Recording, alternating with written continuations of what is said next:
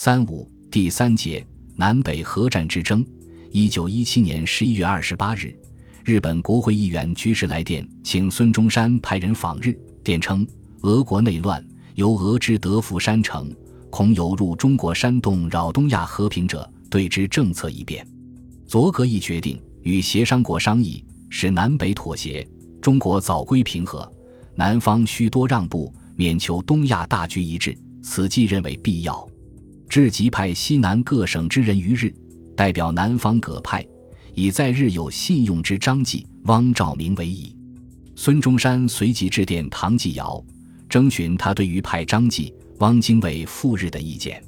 这里所说的“革意”，显然是指日本寺内内阁的态度。这是日本帝国主义妄图强迫南方护法政府做出让步，促使南北妥协后的中国纳入日本侵华战时轨道的阴谋。这样就增加了中国南北核战之争的复杂性。